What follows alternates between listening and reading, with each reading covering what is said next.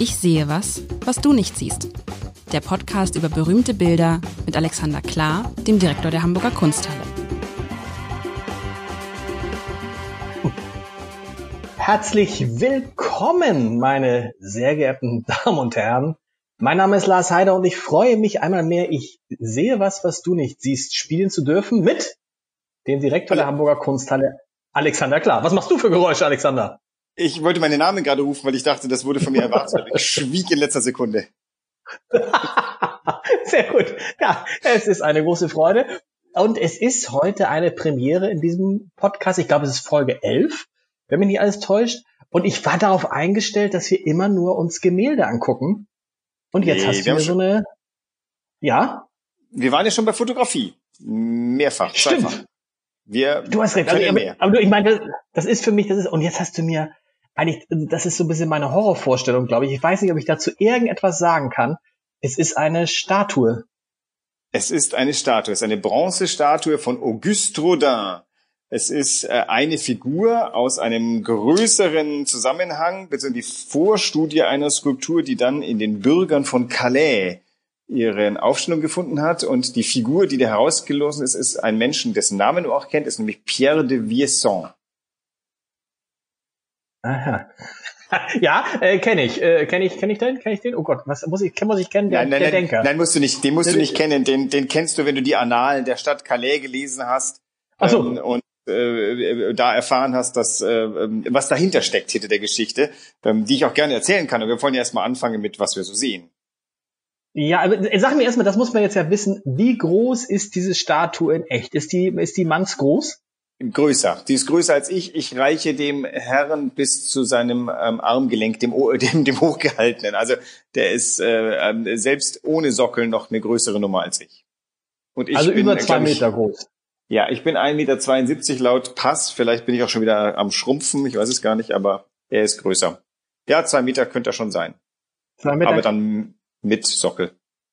Und wo steht der bei euch? Der, der sieht so, der steht, das sieht so aus, als ob er so ein bisschen Gedanken verloren im Raum stünde. Täuscht ja. das? So ein bisschen, in, ja, in der Ecke so?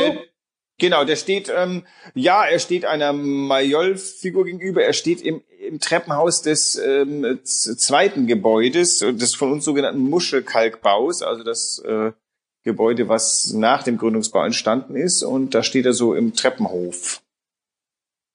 So, soll ich ihn mal beschreiben? Ja, ich habe übrigens die Maße, fällt mir gerade auf. 197 oh, Zentimeter hoch, 117 äh, wahrscheinlich in den Diametern und 94 äh, unten. So.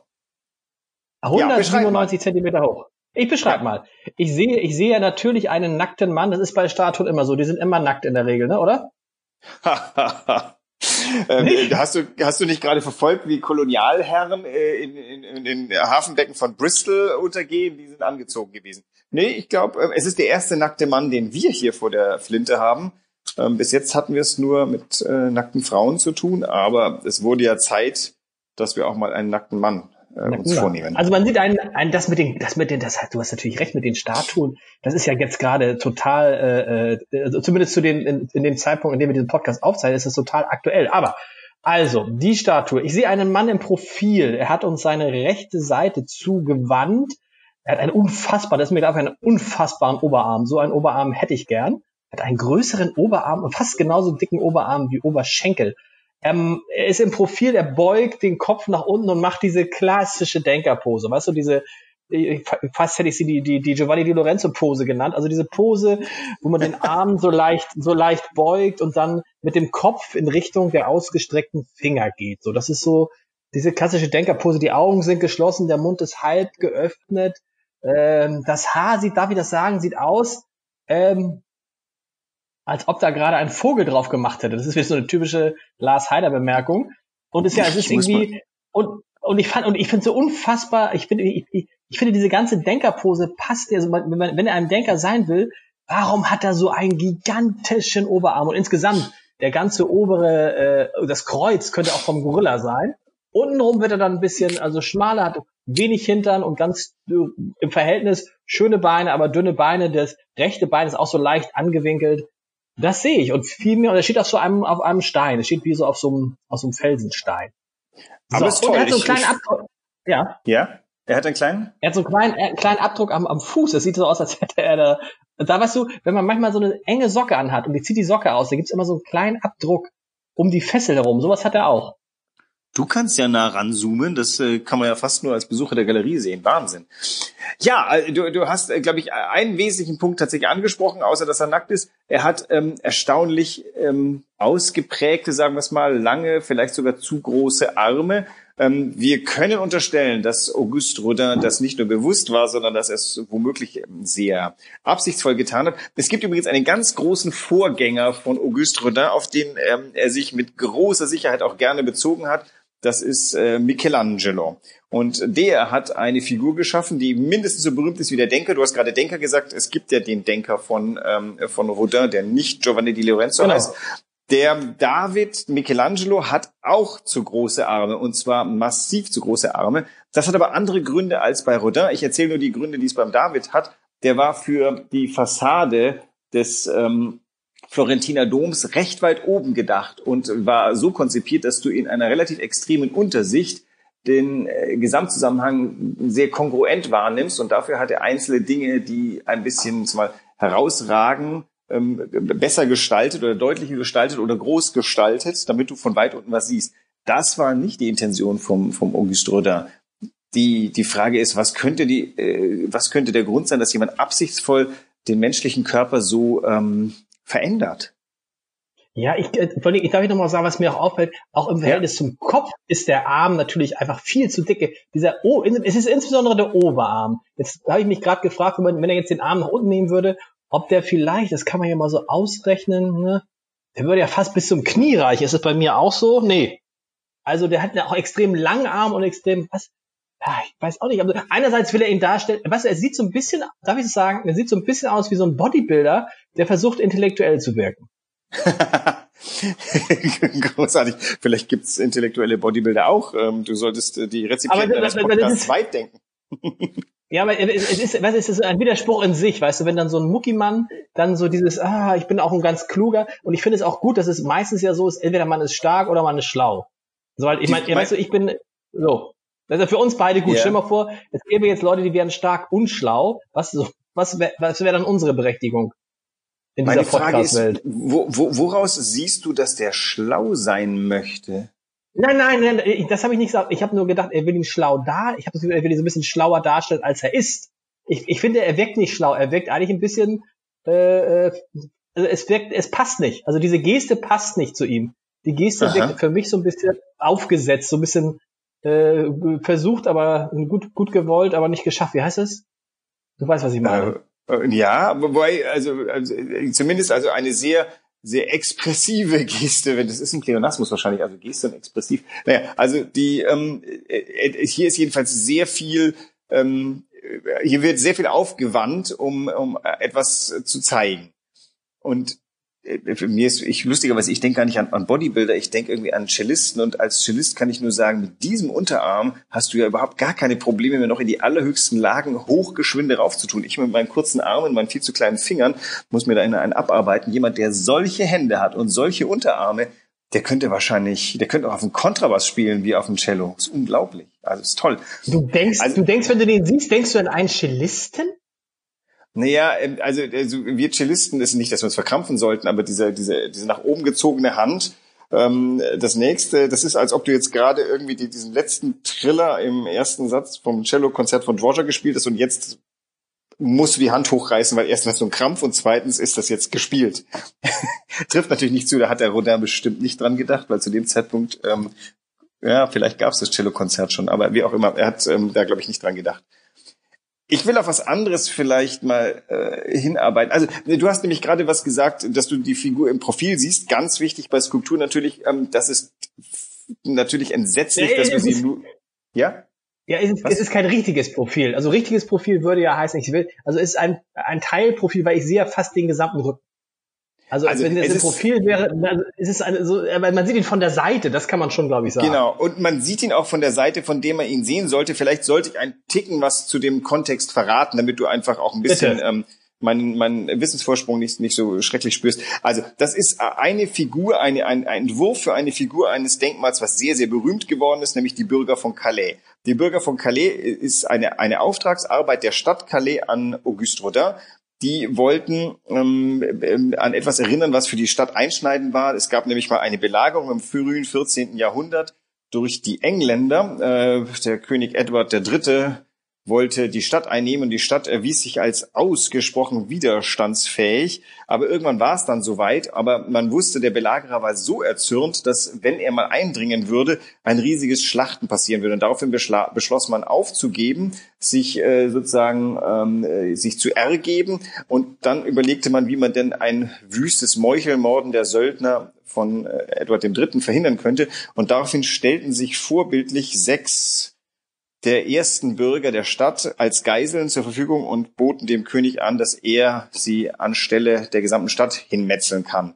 Das ist natürlich eine herausragende Geste, die die gemacht haben und ist dann eben in den, in der, übrigens, sie starben nicht glücklicherweise. Es gab eine Intervention ähm, der zuständigen Königin, glaube ich, ähm, die dann äh, so, so, so beeindruckt war, dass sie dann darum bat. Leider habe ich nicht herausfinden können, ob der Edward III. dann vom, vom Plündern abgesehen hat. Das ist, hätte ich jetzt noch gerne gewusst, ob die Geste überhaupt genutzt hat. Wie auch immer, die Stadtväter im ausgehenden 19. Jahrhundert wollten diesen Bürgersinn, diesen opferbereiten Bürgersinn feiern in einer Skulptur des damals wichtigsten Bildhauers. Und der äh, fühlte sich durch diese Geschichte zu einer maximalen Höchstleistung angetrieben. Und er wollte eben in diesen sechs Figuren auch diese, die un, also die absolute Hingebung an eine Sache unter Selbstaufgabe, unter der, des, dem Einbezug des eigenen Todes. Und alle dieser sechs Figuren, es ist ihm gelungen, alle sechs Figuren ähm, gleichzeitig unbeugsam und verzweifelt zu zeigen in unterschiedlichen Stadien und der Pierre de Visson, also die wir sind auch alle namentlich bekannt. Das ist der, der, ähm, wenn man tatsächlich vor dem Denkmal steht, sich leicht abwendet. Ich wollte nämlich gerade sagen, weil du gesagt hast, das Profil in, in der Skulptur gibt es natürlich kein Profil, das hängt von deiner Ansichtsseite ab, wo du gerade stehst, aber fotografiert wurde tatsächlich das, was man im Internet sieht, äh, so, dass, ähm, dass man die Hauptansichtsseite, wie äh, Rodin sie konzipiert hat, sehen kann. Insofern stimmt das schon. Ja, und der ist verzweifelt. Aber, das, aber dann bin ich, ja, aber ja, er ist verzweifelt, aber unbeugsam. Und dann war ich gar nicht so weit weg. Also wenn man es jetzt über, über, überträgt. Ich habe ja gesagt, das ja. ist ein Bodybuilder, ja, also ein starker Mann, der so ein bisschen verzweifelt daran, so habe ich es glaube ich nicht gesagt, aber so im übertragenen Sinne an dieser Geste. Also er versucht verzweifelt intellekt, intellektuell zu sein. Das passt ja. jetzt nicht, aber schon diese Verzweiflung sieht man schon. Ähm, deshalb ist der Arm so groß. Der Arm steht dafür, ich bin ein starker Mann und ich beuge mich nicht. Ja. Ja. Ähm, also die Frage ist, ist hier, ist hier selbst, ist hier eigentlich Unterwerfung mit drin? In jedem Fall ist es, glaube ich, Selbstüberwindung, was hier äh, ganz klar gezeigt werden wird. Es gibt in dem Denkmal auch einen Mann, der weiter hinten steht, der sich mit den Händen über den Kopf ähm, streicht. Bei dem hat man das Gefühl, dem fällt jetzt erst auf, wozu er sich da jetzt hergegeben hat, denn er geht ja quasi geradezu aufs Schafott zu. Und er hier ist vielleicht schon eine Spur drüber hinaus.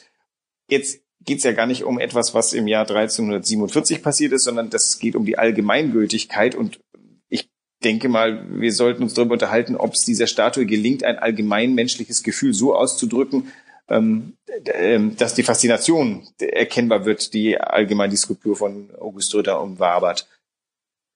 Aber da bist du noch nicht so ganz warm.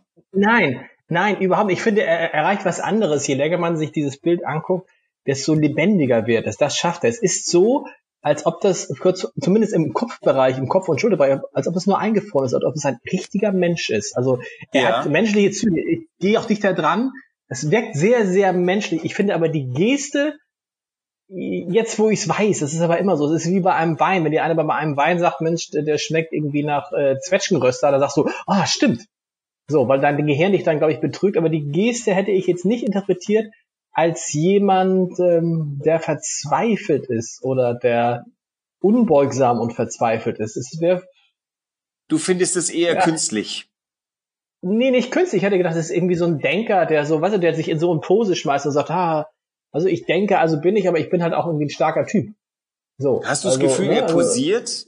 Hast du das Gefühl, er posiert? Also, dass das, was du hier siehst. Ich, ich finde, aber das ist vielleicht aus, aus unserer Sicht, weil diese, diese typische Geste, weißt du, diese Geste, äh, den Arm zu beugen und dann den Kopf zu senken. Das ist so eine, so eine Denkergeste, die man doch schon hunderttausend Mal gesehen hat, die auch immer auf Fotos sind. Das ist dann heute, wird das dann vorgesetzt auf Fotos, in denen dann die Menschen ihr Kinn äh, auf der Hand aufstützen. Weißt du, kennst du diese typischen Bilder, ja, ja. so wie es bei, bei Anita Reh war, so, ne? Aber das so, dann gucken die so und gucken ganz in die, in die aber das ist natürlich von dem, was wir heute sehen. Ich sehe diese Verzweiflung nicht. Jetzt, wo du es mir gesagt hast, natürlich merkt man, das ist ein, ein Mensch, der, der kämpft, der mit sich hadert. So diese Geste könnte natürlich auch sein. Das ist auch, wenn man eine Momentaufnahme macht, würde man sagen, das ist dieses, was habe ich nur gemacht. Das ja. ist diese typische, was habe ich da nur gemacht, Geste. Oder womöglich, es, hier ist nichts mehr zu machen, hier geht gar nichts mehr. Also es ist schon was sehr Abschließendes. Der, ähm, womit wir wieder bei den Armen sind. Also was könnte der Grund sein, dass Rodin wieder besseres Können diese Arme so derartig herausholt? Ja, es kann ja nur sein, dass es irgendwie ein starker Mensch ist. Also jemand, der sich dann opfert für die Gemeinschaft. Viel mehr Stärke kannst du ja gar nicht beweisen. Naja, äh, nee, worauf ich, Entschuldigung, ich bin schon wieder vollkommen auf Kunsthistoriker. Erinnerst du dich, als wir über Maria Lasniks Selbstporträt als Prophetin gesprochen haben? Da hatten wir eine ähnliche Natürlich. Situation.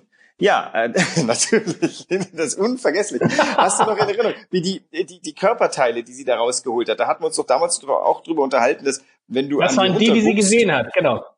Äh, du, du, du hast, da hatten wir ja zum Beispiel die Hände, wenn, wenn wir uns daran erinnern, das Einzige, was du von dir als Mensch siehst, regelmäßig vor Augen hast, äh, sogar unerlaubt im Gesicht herumstrickst, ist das ist, sind deine Hände.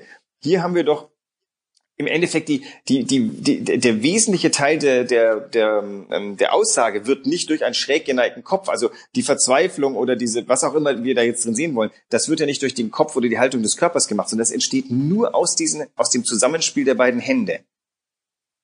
Das stimmt. Und einer gigantisch riesigen Hand. Eine, eine, und die Hand, wenn ich mir meine Hand jetzt gerade dazu angucke, ist ja, das ist ja eine Bratpfanne, diese Hand, ne? Ja, der kann seinen Kopf halb einfassen. Ich krieg von meinem Kopf, wenn ich das so mal ausprobiere, Stimmt. ich komme vom Kinn gerade bis zu meiner Stirn. Und die beiden Hände haben zwei Möglichkeiten, zwei verschiedene ähm, Modi auszudrücken. Das kannst du, siehst du das auch so? Siehst, äh, siehst du, was die beiden Hände unterschiedliches tun? Ne, die eine, der eine Arm hängt herab. Ja. Und der andere geht halt noch, die andere Hand geht halt so nach oben. Was können die jetzt für Modi ausdrücken? Also äh, naja, aufgeben äh, und nee. Ja, ja, ja, ja, genau. Also der, der, Punkt ist doch, du hast auch die, die, der rechte Arm, der so vor dem Gesicht ist, der ist nun eindeutig durch alle, durch das Heraustreten der Sehnen, durch all diese Dinge gekennzeichnet. Hier sind alle, hier sind eine komplette Muskelanspannung. Beim anderen, der hängt runter. Ich habe irgendwo mal gelesen, das sei schlapp. Das finde ich jetzt gerade nicht ein schlaff herunterhängender Arm, der hängt ja irgendwie ganz anders. Der hier gibt so ein bisschen nach. Du hast irgendwas zwischen hier kommen wir wieder zu der Sache mit der Selbstüberwindung. Du hast die beiden Möglichkeiten, aufgeben, nicht aufgeben. Und der eine Arm, der bäumt sich nochmal auf und der andere hat schon aufgegeben. Und das gelingt ihm äh, mit diesem, mit, äh, durch die Möglichkeit, zwei Hände darstellen zu können. Ja, ist das jetzt von euch Kunsthistorien ein bisschen reininterpretiert oder ist es äh, irgendwie belegt, dass Moderne das genauso gedacht hat? Die Frage ist, moderne, wie, wie wirkt's, ja. Wie wirkt's denn auf dich? Also die, die Frage ist, was erreicht denn Rodin hier bei dir? Wenn du, wenn, wenn das bei dir nur ist, naja, ah, okay, ähm, das ist nicht gewollt und nicht, äh, auch nicht gekonnt, ähm, dann ist natürlich unglücklich. Die Frage ist, Nein, ich wie, finde, wie, dadurch, wirkt das auf dich? Dadurch, dass er, dadurch, dass er diesen einen Arm so überproportioniert, dass dieser eine Arm, dieser Hand, alles so, so angespannt ist, so kräftig und alles andere im Vergleich dazu eher bescheiden. Also wie gesagt, der Oberarm dieses Mannes ist so groß größer als sein Oberschenkel, auf jeden Fall größer als sein Unterschenkel. Ja. Dadurch, dass, dadurch, dass alles andere so ein bisschen reduziert ist, wirkt natürlich dieser kraftvolle Arm, also ist er total im Mittelpunkt. Das ist letztendlich, wenn ich, je länger ich mir das Bild angucke, desto mehr merke ich, ich gucke eigentlich nur auf diesen Arm. Es ist dieses, ja. am Ende ist alles, auch der Kopf, du hast recht, der Kopf, der ganze Körper, es ist dieser Arm, der entscheidend ist. Das, was wir ja. unten darüber noch gar nicht gesprochen haben, wie der nun steht oder so, ist irgendwie anscheinend völlig belanglos. Es ist diese, diese Armhaltung. Naja, wie er steht, da können wir jetzt mal ein bisschen auf allgemeines Verhalten von Skulptur gehen. Ähm, das ist ähm, äh, sind wir die gängige Art, jemanden zu skulptieren, ist äh, der sogenannte Kontrapost. Da hast du äh, ein Stand- und ein Spielbein. Dadurch verschiebt sich deine, dein Hüftknochen so zu einer leichten Diagonale gegenüber dem ähm, deine Schultern. Also Schultern gehen von links oben nach rechts unten und der Hüftknochen verhält sich da dagegen. Bei ihm ist es anders. Er kommt irgendwie so aus dem Schreiten heraus oder aber er dreht sich auch auf dem auf der Gruppenskulptur dreht er sich so nach hinten. Ähm, übrigens, was ganz interessant ist, die, das ist jetzt hier nicht ähm, in, dem Bild angelegt, diese sechs Figuren reden nicht miteinander. Die stehen, jeder steht für seinen, für sein Unglück oder für seinen Schmerz oder für seine Sache alleine. was jetzt schon interessant ist, jetzt sind wir noch mal bei der Zeit, wo äh, Skulpturen im Hafenbecken von irgendwo verschwinden. Es ist ja doch so, dass ähm, man mit Skulptur alles Mögliche ausdrücken kann, denn das ist der Mensch, mit dem man hier etwas ausdrückt. Und wir haben hier keinen sieghaften Typen vor uns, der, ähm, der zum Nachahmen anregt, oder? Mhm. Aber einen, der nicht unsympathisch ist, ne? Also einen, mit dem man irgendwie Mitgefühl hat und wo man sagt, Mensch, ja. Also es ist, es ist irgendwie, ja, ein, also, tut, tut, tut, tut, es tut einem leid, wenn ich gucke, weißt wenn du, wenn du weiter zurückgehst, du hast das Gefühl, er kippt gleich nach vorn über, weil dieser Arm so schwer ist. Weil diese ganze Last, die in diesem Arm steckt, dieser, du hast das Gefühl Ja. gleich, das, das, das, das ganze Ding, das Bild kippt nach rechts rüber. Also ich finde schon, das ist jetzt keiner, den man jetzt, das ist kein heroischer Typ, das ist jetzt nicht irgendwie so ein Held, sondern das ist so, ein, so jemand wie du und ich, der offensichtlich irgendwas Schwerwiegendes, über irgendwas Schwerwiegendes gerade nachdenkt und irgendwie, ja, je länger man drüber guckt und je länger man drüber spricht, merkt man, dass er verzweifelt ist, auch durch diese, das ist vielleicht gar nicht gewollt, diese, diese, diese Mundhaltung ist halt nicht, wie ich zunächst dachte, so ein bisschen, Entschuldigung, äh, dümmlich, sondern es ist tatsächlich, ah, was mache ich? Ja. Und die Augen sind Ja, auch ja. deshalb geschlossen. So, so also eine es ist schon so Momentaufnahme. eine Momentaufnahme, aber schon, Also, man, guckt, man guckt halt nicht hin wegen, wegen dieses riesigen Armes. Ich, ich, ich gucke auf, auf, das, auf, das, auf den Kopf und muss immer wieder auf den Arm gucken. Ja. Ja, also du musst dich da vielleicht auch frei machen davon und so, dass das Ganze. Also bei dem Gedanken, wenn du diese sechs Leute übrigens auch was bemerkenswertes ähm, äh, vorher, also vor Rodin hätte ein Bildhauer wahrscheinlich sich den Anführer der Gruppe geschnappt und in ihm den unbeugsamen Willen ähm, des, äh, keine Ahnung, Bürgermeisters, das sich, glaube ich, auch damals reingegeben hat, äh, in dessen Gesichtsausdruck gespiegelt. Hier haben wir sechs Leute, die auf unterschiedliche Art und Weise verzweifelt, aber jedenfalls nicht martialisch wirken. Das Tolle daran ist wiederum, hättest du jetzt nur den Anführer gezeigt bekommen, der da steht, dann hättest du ein echtes, ein Monument, ein Standbild. Hier haben wir, wie ich finde, schon einen Menschen vor uns, wo man kurz anfängt, wenn man sich die Situation mal überlegt, da, da tagten die Stadtväter, haben gesagt, wir können jetzt das nicht mehr halten gegen die Engländer, wir werden uns ergeben müssen. Und dann wurde klar in der Runde, die werden uns massakrieren. Und dann kam einer in der Runde auf den Gedanken, was ist, wenn wir denen anbieten, sie dürfen an uns ein äh, Exempel statuieren, sie dürfen uns vor allen anderen Bürgern aufknüpfen, ich weiß nicht was, dann können wir unsere Stadt schonen. Ähm, das sieht man doch da drin, dass so eine Entscheidung nicht dir mal gerade eben beim Kaffee über die Lippen kommt. Das sieht man komplett. Sag mal, wo habt ihr, wo habt ihr, das ist aber ein, ein, eine Art Modell gewesen. Das ist ja nicht aus dieser, ihr habt jetzt nicht da die Genau. ganze, wo habt ihr das, Das her? ist die, das ist die, ähm, das hat eine Erwerbungsgeschichte, muss ich mal kurz nachdenken, ob ich mich dran erinnere. Also das ist erst spät zu uns gekommen. Die Skulptur ist ein Akt, ein Guss, der ein Entwurf ist tatsächlich, denn ähm, Bildhauer pflegten tatsächlich, wenn sie akademisch trainiert waren, die Figuren, die sie später bekleidet haben, denn auf dem Rodin-Denkmal stehen keine nackten Herren, sondern angezogene. Die haben aber die Skulptur dann erstmal als Akte modelliert, um die Logik des Körpers auch wirklich tatsächlich ähm, äh, ermessen zu können. Und äh, auf dem Denkmal, äh, auf dem wirklichen Denkmal in Calais und in ein paar anderen Güssen, man kann es auch in London, ähm, in den Parliaments Garden steht mindestens einer und an noch ein paar anderen Standorten kann man rausfinden. Also es gibt sechs oder sieben Güsse, glaube ich. Ähm, da, da, sind die alle angezogen und er ist quasi die, die, die Akt, der, das Aktstudium dafür. Und das hat die Kunsthalle erworben, wahrscheinlich von einem Kunsthändler, erinnere ich mich, glaube ich. Ähm, muss kurz überlegen. Ich habe hab, äh, hab mich einmal kurz damit beschäftigt, denn ich äh, habe diese Skulptur noch für etwas im Auge, was ähm, sie ein bisschen von dem unprominenten Standort, wo sie jetzt ist, zu einem äh, sehr prominenten bewegen wird. Deswegen habe ich da schon mal ein bisschen drauf geguckt.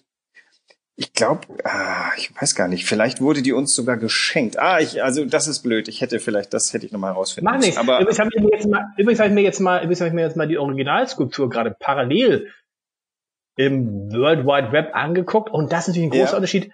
In dem Moment, wo der angezogen ist, Ja. wirkt und in dem Moment, wo man beide Arme, jetzt sehe ich ihn von vorne, der Kopf ist, also ich sehe also jetzt die linke Seite vorne, wirkt er ja ganz anders. Ne? Da ist, da wirkt er halt auch äh, verzweifelt einerseits, aber auch schon stark, allein durch das, was der an, was der angezogen hat. Dieses, da sieht man mal wieder, Kleider machen Leute. Das ist ein riesen Ja, ja, ja. Unterschied, diesen, diesen Menschen äh, in, in so einer Kluft zu sehen oder ihn jetzt hier so nackt zu sehen. In diesem Nacktheit ist die Verzweiflung überbetont. In der. Kluft ist äh, die Stärke mindestens genauso betont, finde ich. Aber eigentlich muss ich sagen, finde ich, dass äh, die Sta Statue, die ihr habt, schöner als die, die in dem äh, Denkmal der Bürger von Calais äh, hier zu sehen ist. ja, diese Kluft, die er anhat, sind ja auch eigentlich nur so Fetzen. Ne? Man kann gar nicht mal So Fetzen überlegen, dass und dann wird es irgendwie so, ja, das hängt so an ihm runter so und seine Hand sieht so ein bisschen rot aus. Das ist wie so ein, Ja, die anderen, ihr seht, das sind nur, es sind nur Fetzen, genau. Aber das ist doch Ah, was, ihr mal. habt hier viel schöner. Ja, ich äh, habe übrigens gerade beim Schrägdiagonallesen äh, festgestellt, das war tatsächlich eine Schenkung von Peter Margaritow aus dem Jahr 1950. So, dann ist das zu uns gekommen. Die Arbeit, wie gesagt, ist von 1885 und ähm, die, äh, die, die diese Aus, äh, wie soll man sagen, die, die, die verschiedenen Modelle sind auch über die Welt verteilt und ähm, dass die Kunsthalle ein Rodin hat, ist natürlich großartig und ähm, dass im Endeffekt man die aufeinander beziehen kann, ist natürlich auch ganz interessant, denn zum einen sieht man hier dem Skulpteur bei der Arbeit zu, ähm, die, die Vermittlung dieses Bildes von der Aktstudie zum wirklichen Ding ist interessant. Und zum anderen hat man eben in dieser Figur äh, einen, einen Ausschnitt aus der Arbeit des, des äh, Rodin mal kennengelernt und man sieht ihm hier viel genau auf die Finger. Insofern würde ich auch die Aktfigur präferieren, weil da sind zum Beispiel solche Sachen wie der Arm, wie die Arme, diese großflächigen, viel deutlicher sichtbar als in dem Gesamt. Äh, Ist nicht Denkmal. schade, dass eigentlich so eine Statue bei euch im Museum steht und nicht davor zum Beispiel? So ganz, ich stelle mir für einen freien Platz vor, so ein bisschen so ein Sockel und da steht der drauf. Das ist doch Hingucker. das, das ist absolut schade. Und äh, ich habe ja gerade schon angedeutet, dass ich mich mit Gedanken trage, Ah. dieses Werk äh, äh, deutlich in seiner Prominenz aufzuwerten. Ich finde tatsächlich, es, es steht sehr schön, wo es steht, aber auch so ein bisschen ähm, en passant. Ähm, tatsächlich gebührt diesem Werk, wie ich finde, eine, eine größere Bühne, denn da, wo es jetzt steht, ist es wahnsinnig viel Aktion für dafür, dass es sich da nicht so recht entfalten kann. Also ich möchte das in einen anderen Zusammenhang stellen ähm, und ähm, dann mal sehen, ob das nicht tatsächlich, ob der Rodin nicht viel größere Wirkung hat. Denn worum es Rodin geht, ist natürlich maximale Wirkung. Das ist in einer Zeit, in der viele Skulpteure vor allem mal maximale Gelehrsamkeit zeigen wollen, ähm, schon bedeutet. Also wir haben ja mit Rodin jemanden, der zur Zeit des Höhepunktes des Denkmalkultes die Skulptur gleichzeitig in die Moderne überführt. Das ist der Ahnvater aller expressiven Formen des ähm, Skulpierens.